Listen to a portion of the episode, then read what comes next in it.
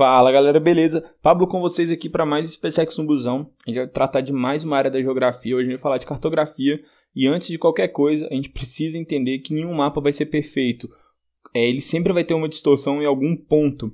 Então, agora que a gente já falou isso, a gente vai voltar a falar da cartografia, que é a ciência que representa uma área geográfica ou uma superfície e um plano.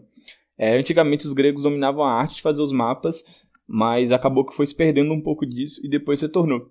Mas como assim os mapas não são perfeitos? Então, meio que a gente vive num mundo meio redondo, então é um pouco difícil representar isso num plano. E, então, a partir disso, a gente sempre vai ter alguma distorção de acordo com o modelo de mapa que a gente vai utilizar. E esses modelos são nomeados da seguinte forma: a gente tem um modelo conforme, que vai manter o formato, mas vai deformar a área. Então ele vai valorizar a forma, ele vai valorizar o formato do país. Então o Brasil ele vai ter o formato exatamente como é visto realmente, mas a área dele pode ficar maior, menor e por aí vai. É, a gente também tem um modelo equivalente, que vai manter a área do seu tamanho exato, mas vai deformar o ângulo.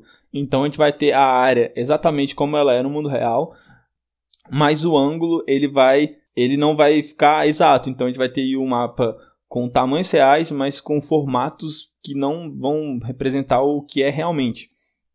É, a gente também tem um modelo equidistante, que traz as distâncias lineares perfeitas, mas vai prejudicar a área e o ângulo. É, então a medida ali, de distância é a mais valorizada. Então, caso você queira fazer algum modelo de rotas, algo do tipo, esse é o melhor mapa que você vai poder utilizar. Mas caso você queira fazer alguma observação mais visual, esse não é o mapa ideal. E por fim, a gente tem o modelo alifático, que não respeita nenhuma variável, mas ele vai meio que equilibrar tudo. Então a gente não vai ter nada em valor perfeito, mas vai ter sempre uma média, a melhor média entre eles, para nada ficar muito deformado.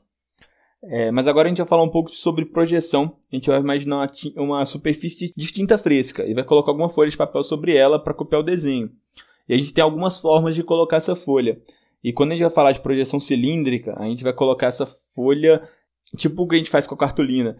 Então, como é, essa folha não vai ter contato direto com é, as partes mais próximas do polo, essas partes vão ficar um pouco mais deformadas e a gente vai ter mais fidelidade próximo da linha do equador, que é a parte que vai ter mais superfície com o papel. Mas caso a gente queira representar o polo, a gente pode usar uma projeção cônica, por exemplo, que vai ter o formato de uma casquinha de sorvete e por isso ela vai conseguir ter mais contato com as áreas mais próximas do polo.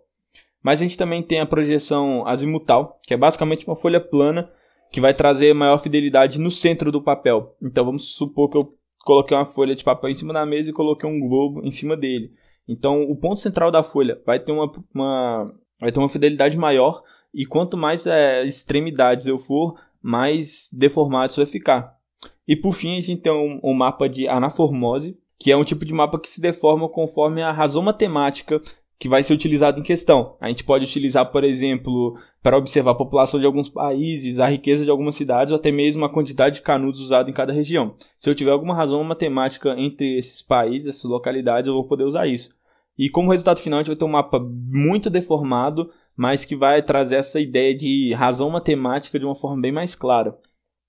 E por fim, para finalizar, a gente vai falar um pouco sobre o elemento dos mapas e o elemento mais importante deles é a escala que diz quantas vezes, entre aspas, o mapa foi dividido para conseguir ser representado na superfície.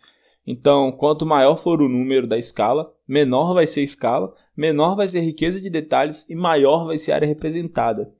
Então é isso aí, galera. Eu espero ter ajudado. Muito obrigado por ter ouvido até aqui. E a gente se vê na próxima. Valeu, falou, fui!